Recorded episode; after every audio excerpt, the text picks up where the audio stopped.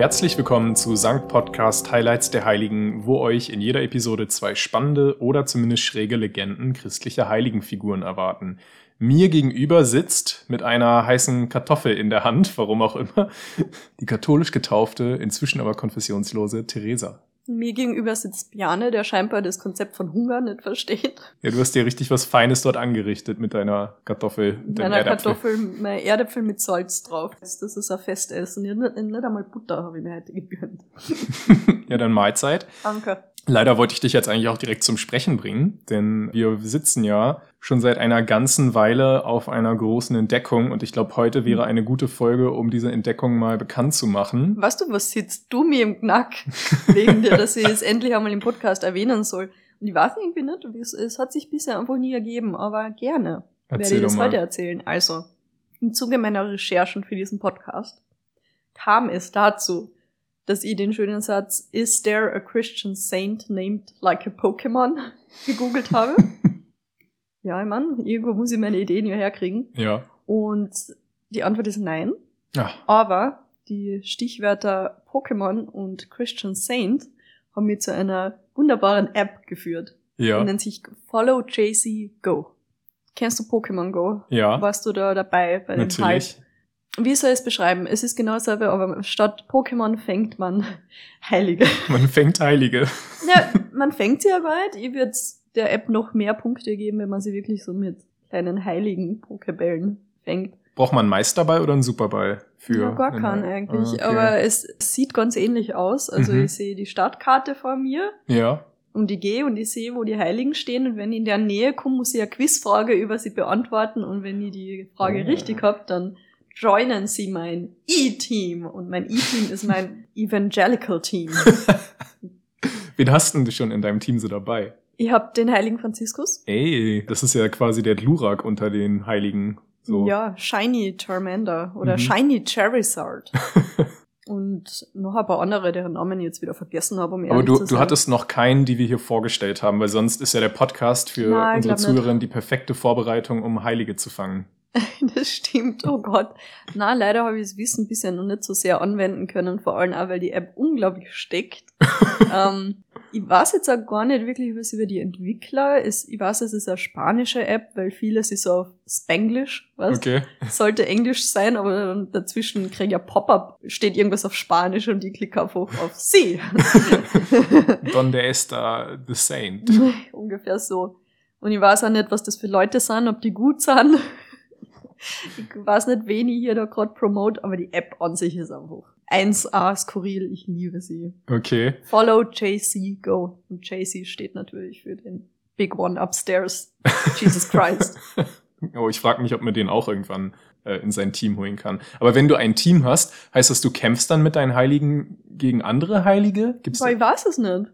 Okay. Das müsst ihr bitte herausfinden. Schaut euch die App an und sagt mir dann irgendwann damit kämpfen kann, weil ich habe Mhm. Ich habe sie als Kuriosität einmal runtergeladen und seitdem irgendwie nie wieder, nie wieder angerührt. Seitdem ist dein Handy auch komplett verwirrt und du kriegst andauernd irgendwelche merkwürdigen Werbung. Ja, die kriegst du aber sicher auch, oder? Ja, leider. Der Algorithmus Hm. denkt halt, wir sind die Hyperchristen.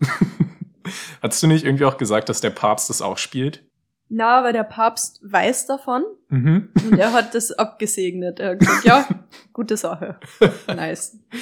Also check das mal aus und äh, je nachdem, ob man dort kämpfen kann oder nicht, habe ich heute ein Schere, Stein, Papier mitgebracht, in dem wir tatsächlich mal Pokémon-artig drei unserer bisherigen Heiligen mit ihren Signature-Superkräften gegeneinander antreten lassen. Bist du bereit?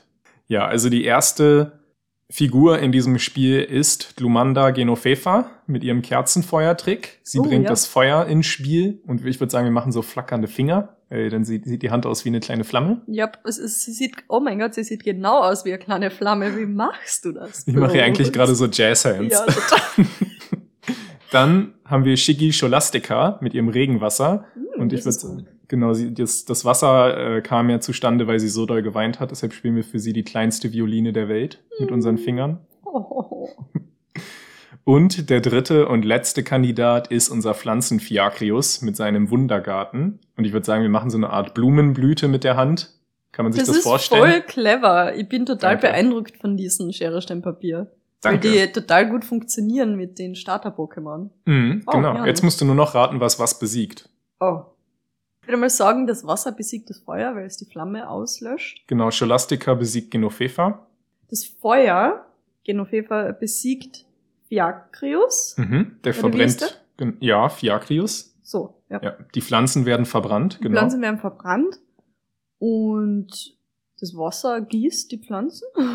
Die Pflanzen absorbieren das Wasser, Ah. würde ich mal sagen. Okay, ja. Genau. Warte mal, also Wasser, Scholastica, Genofefa, Fiacrius. Ja, Scholastica, Genofefa, Fiacrius.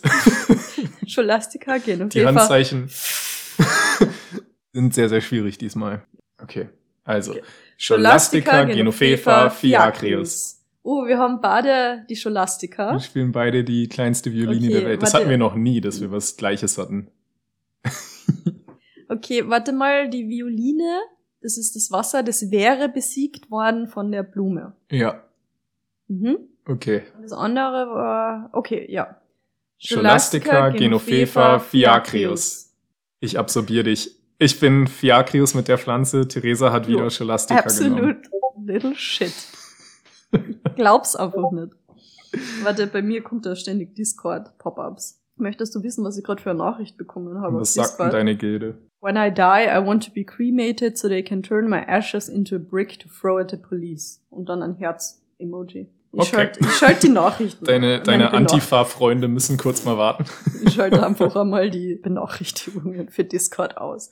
Das darf doch nicht wahr sein. Was war da jetzt mein... Ach, das ist sicher genau gewusst, dass ich jetzt nochmal das selber nehme. Mm, Na, ich, das, der Trick ist, ich denke über nichts nach. Hm. Normalerweise nehme ich immer die Steinoption, also immer die Faust, weil ich sonst, weil es mir schwerfällt, die anderen Handzeichen so Aber schnell in meinem langsam Kopf. wäre ich richtig traurig. Ich glaube, ich Wenn der Podcast daran scheitert, weil du einfach zu verzweifelt bist wegen der Schere Stein Papier Spiele. ja, aber ich glaube, ich habe zweimal anfangen dürfen bisher. Mm, Von neun. Das ist noch gar nicht so schlecht, der Schnitt. Sagst du jetzt nur, mir aufzuheitern. Ich fange dann mal an, Na ja? gut, bitte heiter mich auf, Mhm. indem Oh, du mir erzählst, wen du mir heute mitgebracht hast. Ist es ein Pokémon? es ist Pikachu. Saint Pikachu. Who's that Pokémon? Pikachu. Nee, ich gehe jetzt sogar mal ganz weg von den Pokémon und komme zu einer anderen coolen Sache. Heilige. Uh. Richtig. So, kennst du Robin Hood? Mhm. Vergiss ihn. Der ist langweilig. Oh. Wir hassen ihn jetzt. oh. Also- oh. Er ist langweilig im Vergleich zu meiner Heiligen heute. Die hat nämlich zusammen mit ihren acht Schwestern im Gebirge von Galizien gelebt und dort einen Guerillakrieg gegen das Römische Reich geführt. Uh, doch, ich weiß, wer das ist. Beziehungsweise die Geschichte ist mir vage bekannt. Wie heißt sie denn? Ja, das weiß ich eben nicht. Deswegen sage ich ja vage bekannt. Aber es ist mir schon mal untergekommen. Ja. Erzähl. Okay, Sehr cool. sehr gut. Ja, äh, apropos, wie oft denkst du eigentlich an das Römische Reich so? Nicht so oft wie du, ich bin mir sicher. Okay, heute Ich mein- werden wir auf jeden Fall alle darüber nachdenken. meine, während des Recherchierens schon öfter. Ja, also die Rede ist in meinem Fall von der heiligen Quiteria. Quiteria geschrieben mit Q-U-I. Ja, doch, genau. Quiteria. Hm. Ich glaube, ich habe sie schon einmal irgendwie im Kopf gehabt. But then she didn't meet my criteria. Oh, Ich schneid das raus. Na, my das criteria. Ich kann mir auch gut vorstellen, dass du beim Recherchieren, wenn du sie doch genommen hättest, über einige Probleme gestolpert wärst. So ging es mir nämlich, denn ihre Quellenlage ist sehr, sehr, sehr, sehr dünn. Wenn ich ganz ehrlich bin, wir wissen eigentlich nur zwei Dinge mit Sicherheit. Erstens, wie sie hieß und zweitens, wie sie starb. Oh. Der Rest befindet sich komplett im Reich der Mythen, aber da gibt es wenigstens sehr viele schöne Varianten. Ah, ich habe jetzt gedacht, du hast einfach was einfallen lassen. Ich habe mir einen Aspekt einfallen lassen, dazu kommen wir dann noch. Ja, also höchstwahrscheinlich, selbst da sind wir uns schon nicht einig, stammt sie aus der nordportugiesischen Stadt Braga. Also wenn ich vorhin Galizien gesagt habe, Gebirge von Galizien, dann meine ich das Galizien mit C im Nordwesten der Iberischen Halbinsel, nicht das Galizien mit Z, das ja im Süden Polens und Westen der Ukraine liegt. Ach so, ja, ich war schon ganz verwirrt. ich meine, das Galizien mit Z war ja auch mal Teil Österreichs, Das, deshalb, das wusste ich auch Ja. alles. Das, das wusste genau. ich. Ich wusste das. Deshalb, ich habe schon gesehen, dass du verwirrt geschaut hast, deshalb wollte ich das nochmal klarstellen. Das ist lieb, aber das ist einfach nur mein Gesicht. Ich finde nämlich jetzt in dem Fall, wo wir es vor allem mit Mythen zu tun haben, ist das für unseren Podcast eigentlich auch ziemlich vorteilhaft, weil dadurch wird es alles noch ein bisschen unterhaltsamer.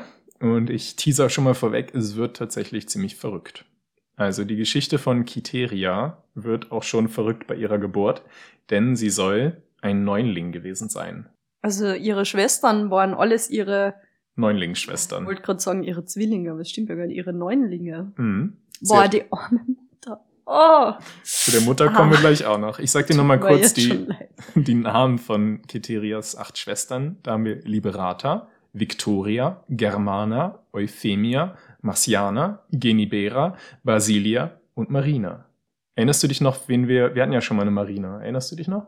Vage. Es war, war das war die aus Antiochia oder so? Genau, das war Margaretas ursprünglicher Name. Genau, genau. In ihrer Heimatgegend hieß also das habe ich tatsächlich wirklich gewusst noch. Ja, tatsächlich, obwohl es jetzt hier um Kiteria geht, kommen dann auch so ein paar Parallelen zwischen der Geschichte von Marina und Kiteria ähm, zum Vorschein. Wo gehst du hin?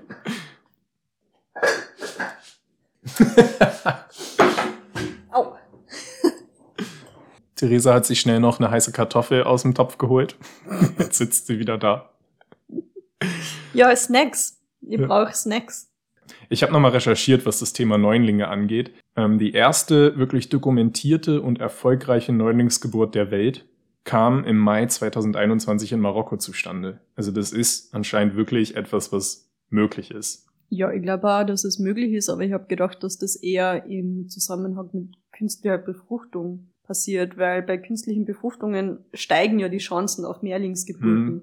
Mittlerweile ist der Rekord sogar getoppt. Schon Nein. einen Monat später gab es in Südafrika Zehnlinge. Und auch Was? dort haben alle Kinder die Geburt überlebt.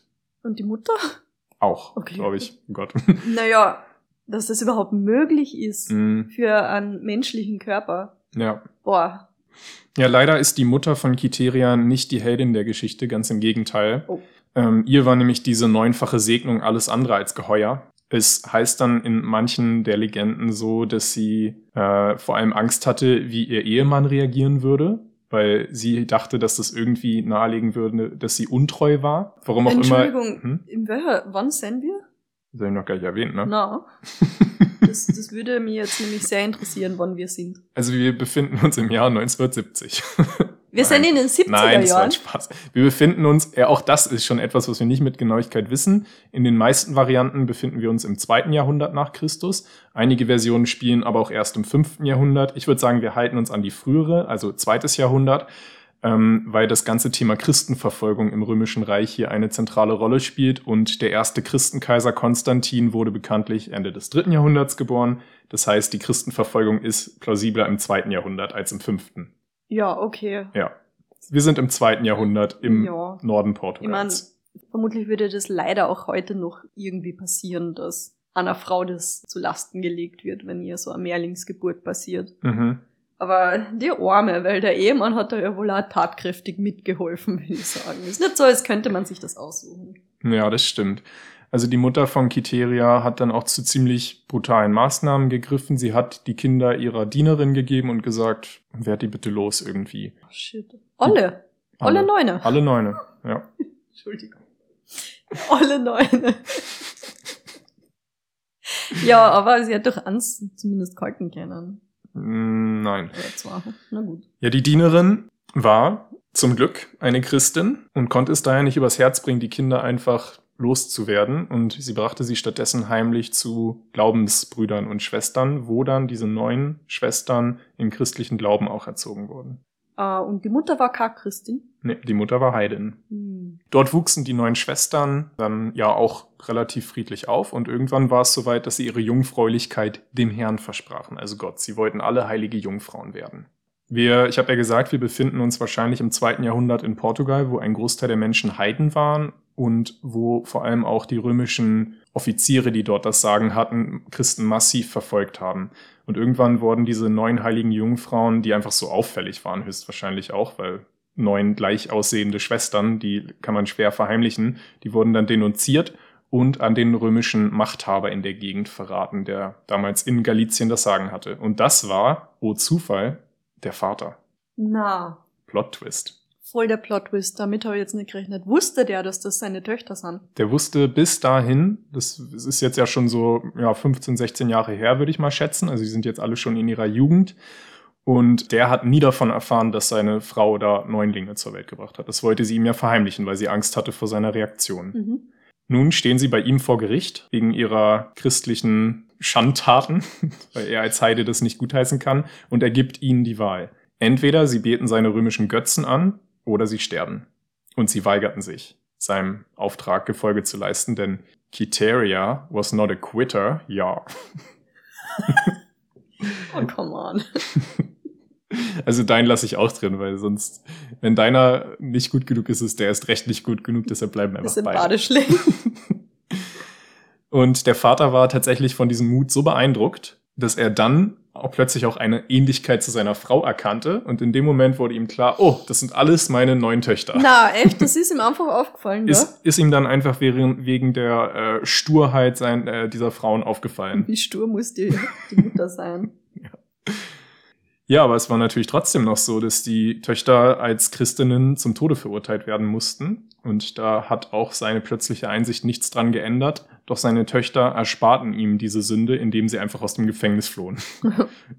Und ganz nebenbei, ja, total lieb, ganz nebenbei haben sie auch noch alle anderen eingesperrten Christinnen mitbefreit. Wie haben sie denn das gemacht? Unklar. Im Prinzip ist alles unklar, außer dass sie Kiteria heißt. ich habe hier wirklich Cherrypicking betrieben bei den äh, Quellen. Darauf komme ich später auch noch mal ein bisschen genauer zu sprechen, wie ich da vorgegangen bin. Mhm. Ja.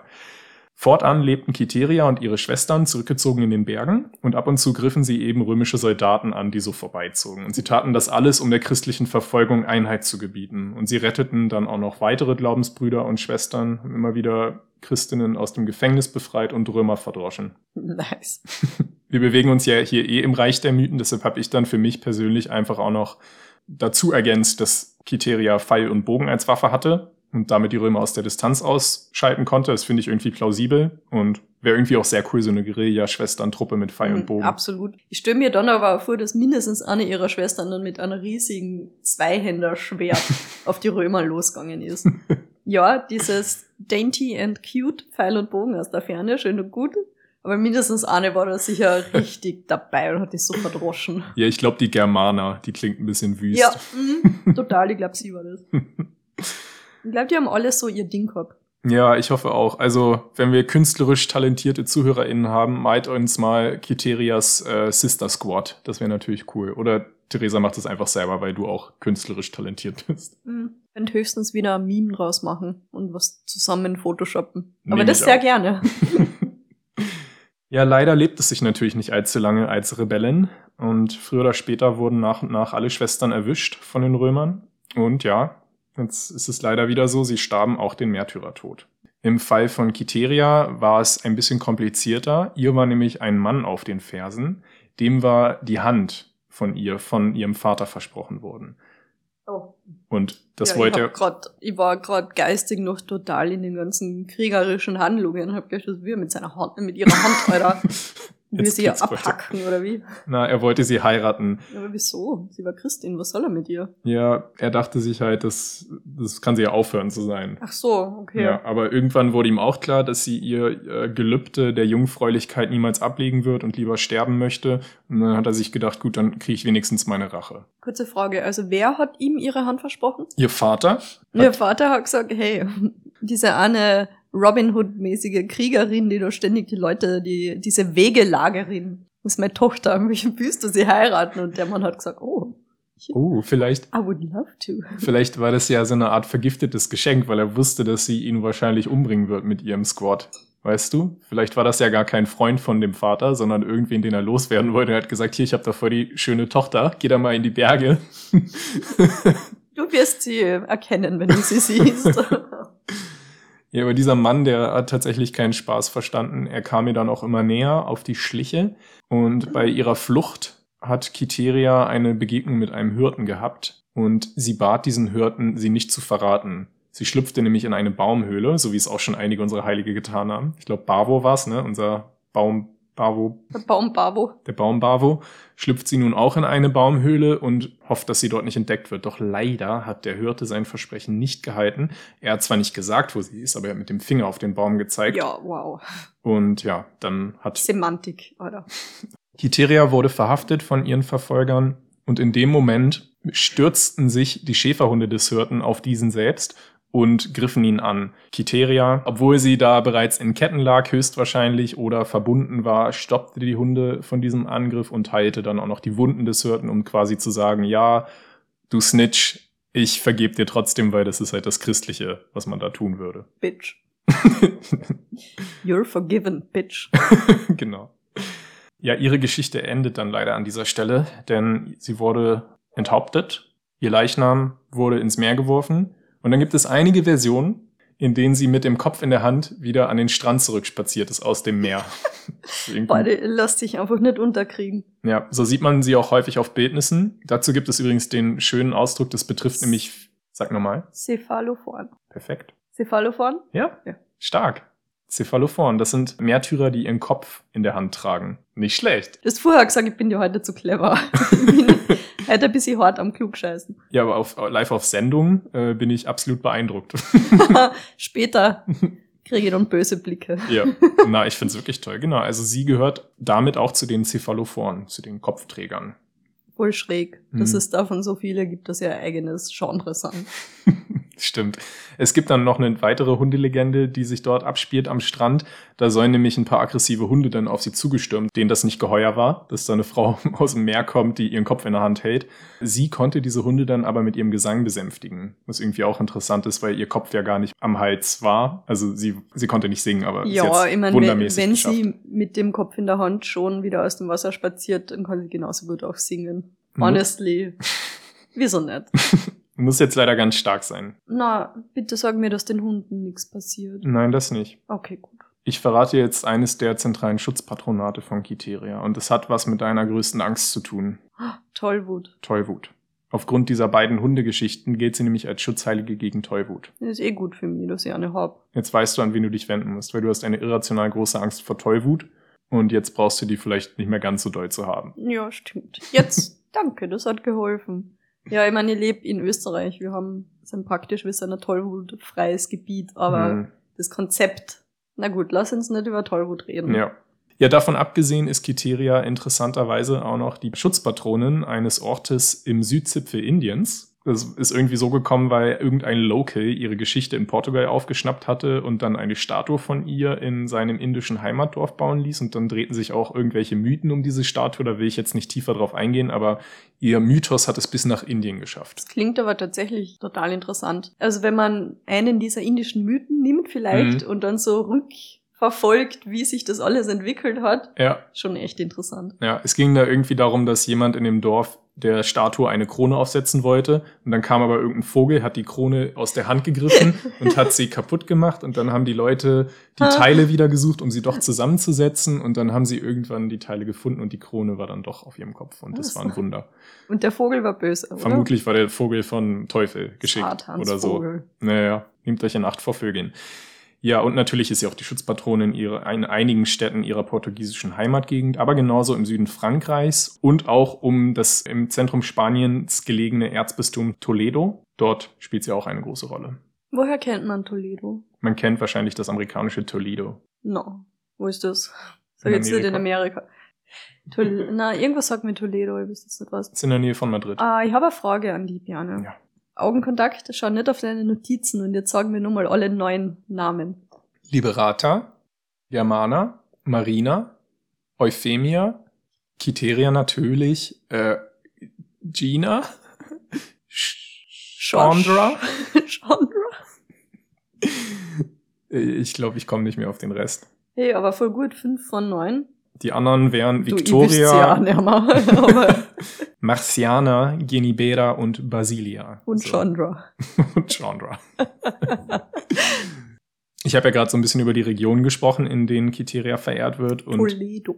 Toledo, genau. Und da trennt sich wirklich die Spreu vom Weizen, was die Legenden angeht. Und ich muss an dieser Stelle zugeben, ich habe hier einige der Erzählungen, die es separat gibt, miteinander vermischt, um so eine Art kohärente Geschichte von ihr zustande zu bringen. Weil viele Geschichten, zum Beispiel in Frankreich, die bekannteste Version endet schon gleich nach der ersten Verhaftung, mhm. wird sie einfach direkt enthauptet. Mhm. Dachte ich mir, keine gute Geschichte. Und im Zweifel bei dünner Quellenlage entscheiden wir uns häufig einfach für die beste Geschichte. Also ich habe jetzt nichts erfunden, außer das mit dem Pfeil und Bogen, aber ich habe mehrere verschiedene Legenden kombiniert Primärliteratur in dem Fall war eine Niederschrift der spanischen Bruderschaft Santa Quiteria von 1898 sowie ein Buch über galizische Legenden von 1995. Das Problem ist, die waren auf Spanisch und ich kann kein Spanisch. Also habe ich diese Texte in den Google-Übersetzer reingehauen und habe versucht zu verstehen, was das alles heißt. Und ich glaube, es ist mir auch gelungen, aber es gab halt dann einige merkwürdige Sätze wie der Kiteria ist der Anwalt, den man bei Hydrophobie anruft. dann dachte ich mir, gut, Kiteria ist wahrscheinlich die Patronat, der, die Schutzpatronin gegen Tollwut. Ja, Hydrophobie. Ah, genau. Oh, Tollwut. die Anwältin. Better call Kiteria. Ich habe auch nochmal nachgelesen, weil ich so ein schlechtes Gewissen hatte, dass ich hier mit so dünner Quellenlage ankomme. Wenn du es nicht ständig betonen würdest, dann wüsste es niemand. Im, weil wenigstens der eine Beweis von ihrer Existenz, der steht im Martyrologium Romanum. Da habe ich auch nochmal extra nachgelesen. Und dort wird sie wirklich erwähnt. Und sie ist auch 1716 kanonisiert worden. Das muss ich nochmal speziell erwähnen, nach meinem kleinen Christina-Fauxpas in der Vorwoche. Ja, und damit bleibt mir eigentlich nur noch zu sagen, Ihre Gebeine liegen heute verteilt, unter anderem in dem Ort Air-sur-Adour und eben auch in Toledo. Sind Ihre Schwestern auch heilig gesprochen worden? Die meisten. Was? Paar nicht? Das ist auch nicht so ganz Was klar. haben getan? okay, naja, bei so dünner Quellenlage ist es vermutlich schwer zu beweisen, dass es die Person wirklich gegeben hat, was ja eine Voraussetzung dafür ist, dass sie Ja. gesprochen wird, offiziell. Ich finde sie extrem cool. Mal wieder ein richtig Badass-Heiligen, nicht nur an, der absolut batshit crazy ist. Aber weißt du, was wir brauchen? Äh, Action-Serie über diese Schwestern von Oh. ihren Abenteuern in den Bergen. Das Voll. würde ich schauen. Dann äh, darf ich, wie üblich als Zweite, die Geschichte meines heutigen Heiligen erzählen. Mhm. Jane, du kennst doch deinen Bruder. Ja.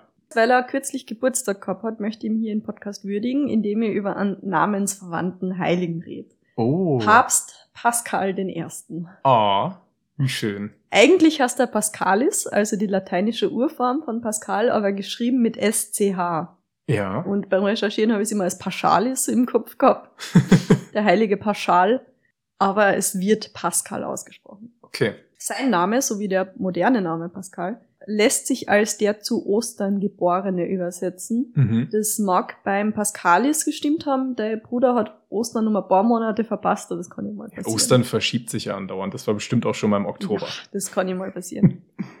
Sein ganzes Leben hat sich in Rom abgespielt, also das von meinen Heiligen. Jetzt gehen wir ein bisschen weg von deinem Bruder. Er wurde irgendwann einmal im späteren 8. Jahrhundert in das alte römische Adelsgeschlecht der Familie Massimo geboren, die übrigens bis heute Adelstitel führen und der momentane Patriarch ist sogar Prinz aus irgendeinem Grund. Wirklich? Ja, ich weiß nicht, warum Schick. der Prinz hasen darf.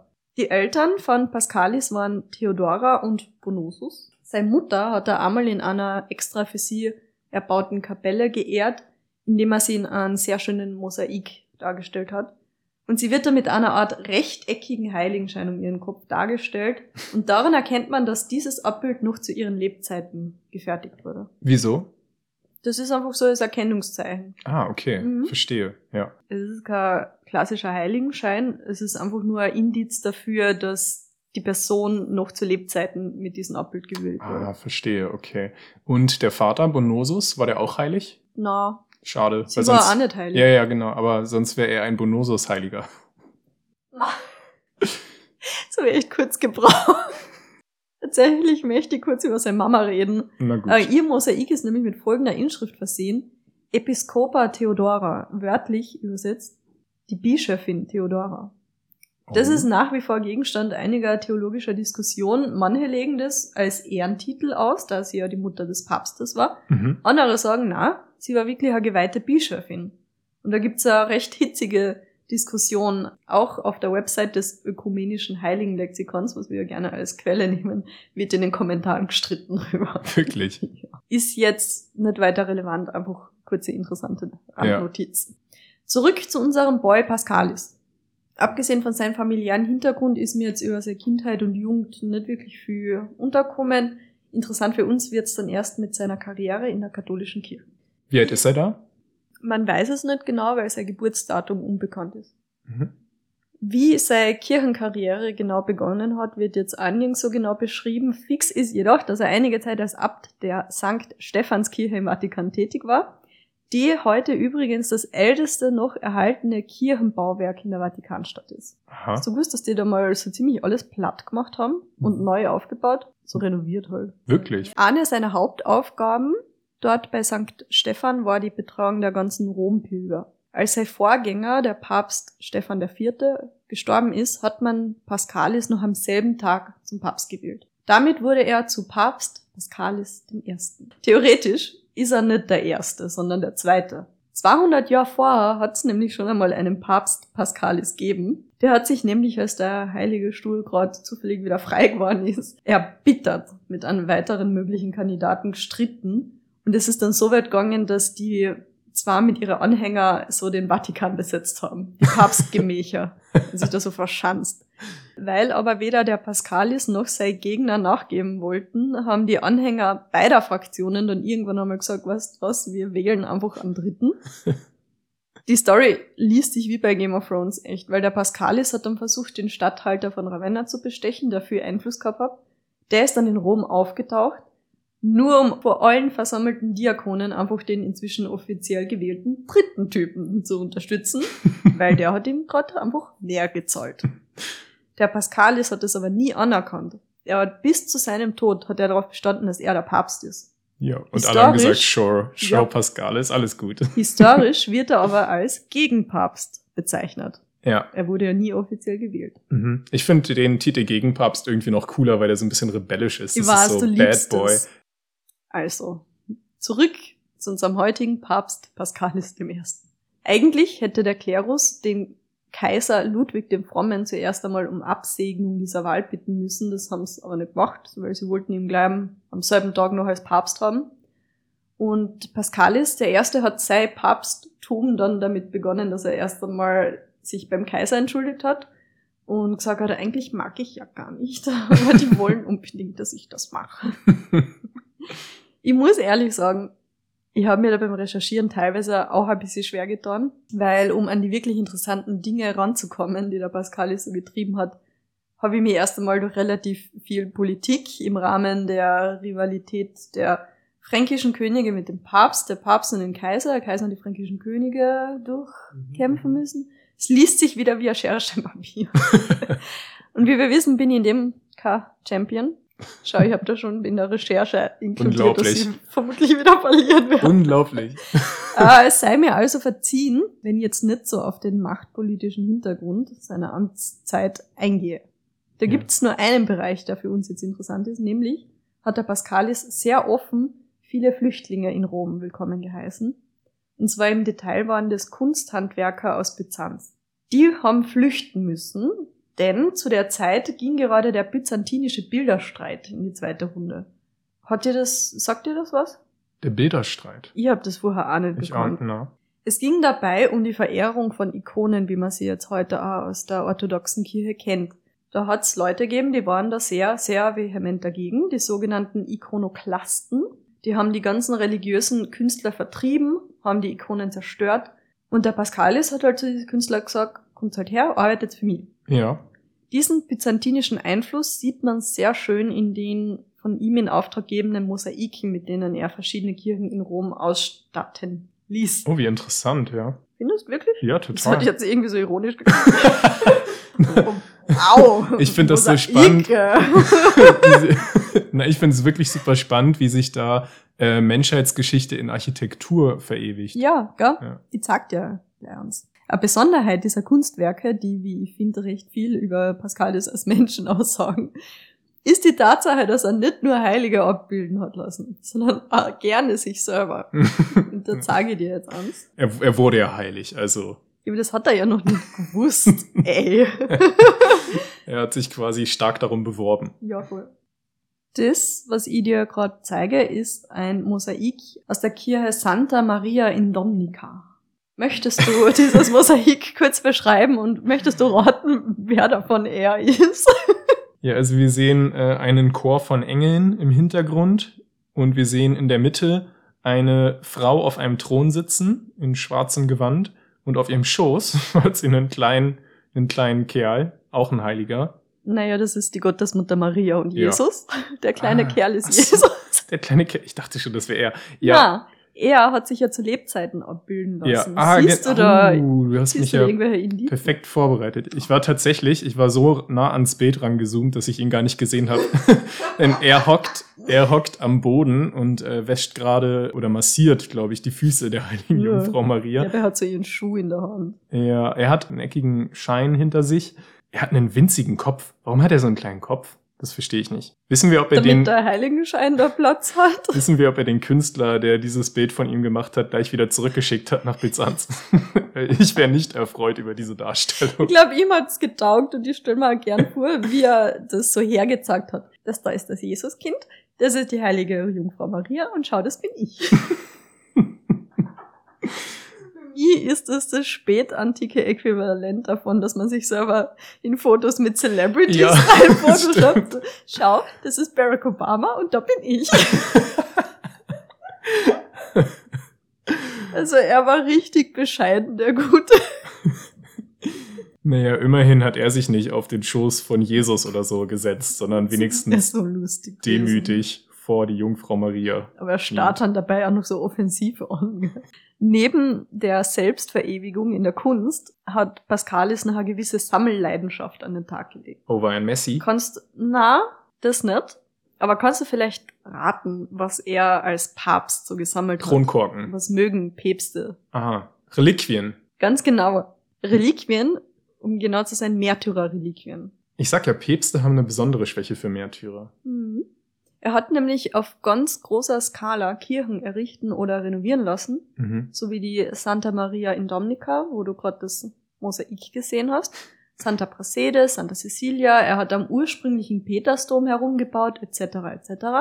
Aber alles nicht nur aus, sagen wir mal, Spaß an der Freude. Mit der ganzen Pracht wollte er vor allem die Macht und vor allem die Unabhängigkeit des päpstlichen Staates demonstrieren, weil, wie wir wissen, je wichtigere Reliquien eine Kirche besitzt, desto besser. Mhm. Pascalis hat zum Beispiel die Reliquien der heiligen Cecilia in den Katakomben unter Rom gefunden. Das hat er gleich wieder in ein Mosaik verewigen lassen. Ja. Möchtest du sehen? Ja, gerne. Weil hier tut er nicht einmal mehr so untertänig, dass er sich zu Füßen wirft, sondern steht einfach mit ihr da und umarmt sie so ein bisschen. Oh. Sie hat den Arm um ihn gelegt. Ja, es ist echt wie so ein, wie so ein äh, Fan, der auf der Straße dann irgendeinen irgendeinen Fußballer oder so um ein Foto bittet. So. Absolut, oder? Kurz Selfie machen. Und wie sie den Arm um ihn legt, so als wollte sie sagen, wer sich mit ihm anlegt, kriegt's mit mir mhm, zu tun. Mhm, das ist ja genau das, was er demonstrieren wollte, dass die ja. Heiligen auf seiner Seite sein. Aber er war so ein Fanboy, oder? ja. Er ist auch kleiner als sie und er hat wieder einen winzigen Kopf. Also irgendwie scheint das auf wahren Tatsachen basiert zu haben, dass dieser Kopf so klein war. Aber ja, das ist einfach, look at me, ich habe sie alle hier in meinem Team. Er, mhm. weißt du, wem, was er richtig lieben würde? Das ist JC Go. JC Go. Follow JC Go. Er hat quasi genau das gemacht. Er hat Heilige gesammelt für sein, für sein mhm. Team. Das stimmt. Er ist aber völlig ausgeartet damit. er hat seine Kirchen nämlich so mit so ziemlich jedem halbwegs glaubhaft heiligen Skelett vollgestopft, das in und um Rom aufzutreiben war. Ja. Er hat praktisch die ganzen Katakomben einfach geradet. Eine relativ zeitgenössische Chronik behauptet, alleine in der Basilika Santa Prassede hat er 2300 Märtyrerskelette bestatten lassen. Ich weiß nicht, höchstwahrscheinlich haben seine Leute ihm da auch einfach einen Bären aufgebunden, oder? Wenn die wussten, er steht da drauf, dann haben sie halt irgendwelche Skelette ange angeschafft ja, und gesagt, hier, heilig, heilig. Ich frage mich ja, wie viele davon noch vor Ort sind in diesen Kirchen. Nur ein Weg, das rauszufinden. Pack yeah. deine Koffer. ich weiß nicht, ob ich momentan einfach zu viel Baldur's Gate Free spiele, aber für mich klingt es sehr nach Necromancy. das ist genau das, was so ein Nekromant tun würde. Er häuft Skelette an, um sich eine heilige Armee aus Märtyrern zu basteln. Oh mein Gott. Als Widersacher wäre er da ganz schön eingeschüchtert und das waren Pascalis Gegner auch. Denn sich gegen einen Typen im Papsthut zu stellen, ist halt eine Sache, aber gegen seine 2300 Märtyrer, das ist was ganz anderes. Oh, wie cool ist das? Oh, wir brauchen auch, äh, wir müssen auch diese Totenarmee irgendwie visualisiert haben und dann kämpfen Kiterias Schwestern gegen die Totenarmee. Vielleicht so wie in Herr der Ringe. Ja. Wo sie im Berg sind und diese Geisterarmee rekrutieren, die so mhm. grün leuchten. So mhm. cool. Der Pascalis hat jedenfalls wirklich eine irrsinnige religiöse Macht demonstriert. Die Leute haben das sehr ernst genommen. Leider war es aber nicht nur Pascalis politischen Gegnern nicht so geheuer, was er da so getrieben hat. Denn als er am 11. Februar 824 nach nur sieben Jahren im Papstamt gestorben ist, an natürlichen Ursachen, sind praktisch sofort Unruhen in Rom ausgebrochen. Seine Amtszeit hat sich nämlich nicht nur durch seine künstlerischen Projekte, sondern auch durch einen ganz besonders harten und wirklich keinen Widerspruch erlaubenden Regierungsstil ausgezeichnet. Mhm. Und das ist jetzt so weit gegangen, dass die Leute sich echt in den Straßen geprügelt haben, weil sie verhindern wollten, dass man ihn im Petersdom bestattet. Echt? Ja. Deshalb ist er in der bereits erwähnten Kirche Santa Prasede bestattet worden. Also mhm. Skelettanzahl 2301.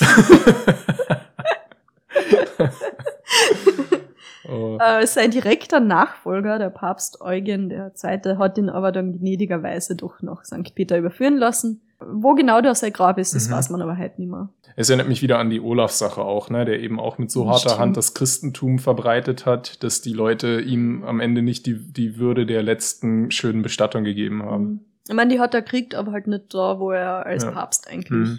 hätte hingehört. An irgendeinem Punkt in der Geschichte hat sich die Meinung ihm gegenüber dann wohl doch zum Guten gewandt oder gewendet, weil er ist ja schließlich einmal heilig gesprochen worden. Ja. Erwähnenswert finde ich noch seine Schutzpatronate. Ich würde jetzt raten lassen, aber du kämest da drauf. Influencer. Er hat Selfies. Keine. Wie, er hat keine? Hat keins. Er ist einfach ein Heiliger ohne Schutzpatronat. Das ist unfassbar peinlich. Okay, also äh, wir brainstormen. Was, was kriegt er? Selfies finde ich ziemlich gut. Der, der Schutzpatron der Fanboys. Er hat das ja alles sehr kalkuliert gemacht. Hm. Das war jetzt nicht so, weil er, also das unterstell ihm jetzt einfach mal so, posthum, dass er das nicht gemacht hat, weil er die wirklich so aufrichtig verehrt hat, sondern weil er genau gewusst hat, wie er sich damit darstellen kann. Dann der Schutzpatron der, der PR, der uh, Schutzpatron der Tomb Raider. Der Grabräuber. Der Indiana Jones. ja. Ja, das war wow. Papst Pascalis der Erste. Alles Gute nachträglich, Pascal. ich hoffe, dir hat es auch gefallen. Was für eine inspirierende Geschichte, von der wir alle ja. etwas lernen können. Was? Ich weiß nicht, zu was du dir jetzt inspiriert fühlst. Lass dich überraschen. Oh. Schreibt Notiz Totenarmee von Heiligen. Ja, also ich finde, wir haben heute wieder zwei oder zehn sehr interessante Heilige dabei gehabt. Stimmt, du hast recht. Es ja. waren diesmal nicht nur ein nur Bonusheiliger, sondern neun. acht. Also ja, ja, stimmt, acht Bonusheilige. Du musst jetzt achtmal die Bonusheiligen Airhorns einspielen.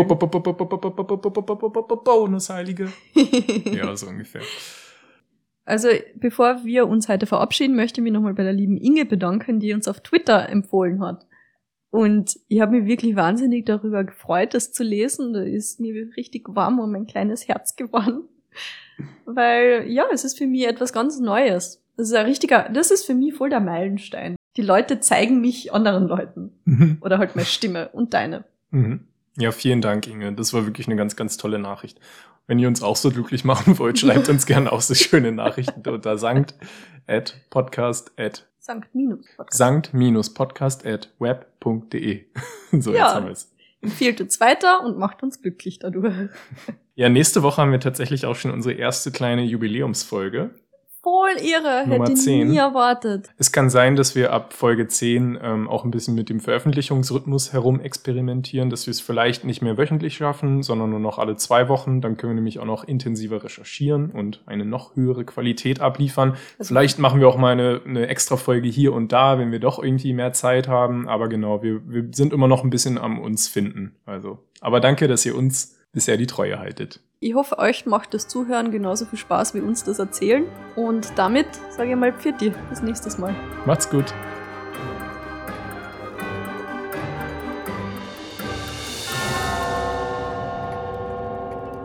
Musik Magic Escape Room Kevin MacLeod in Compedec.com. Licensed under Creative Commons by Attribution 4.0 License.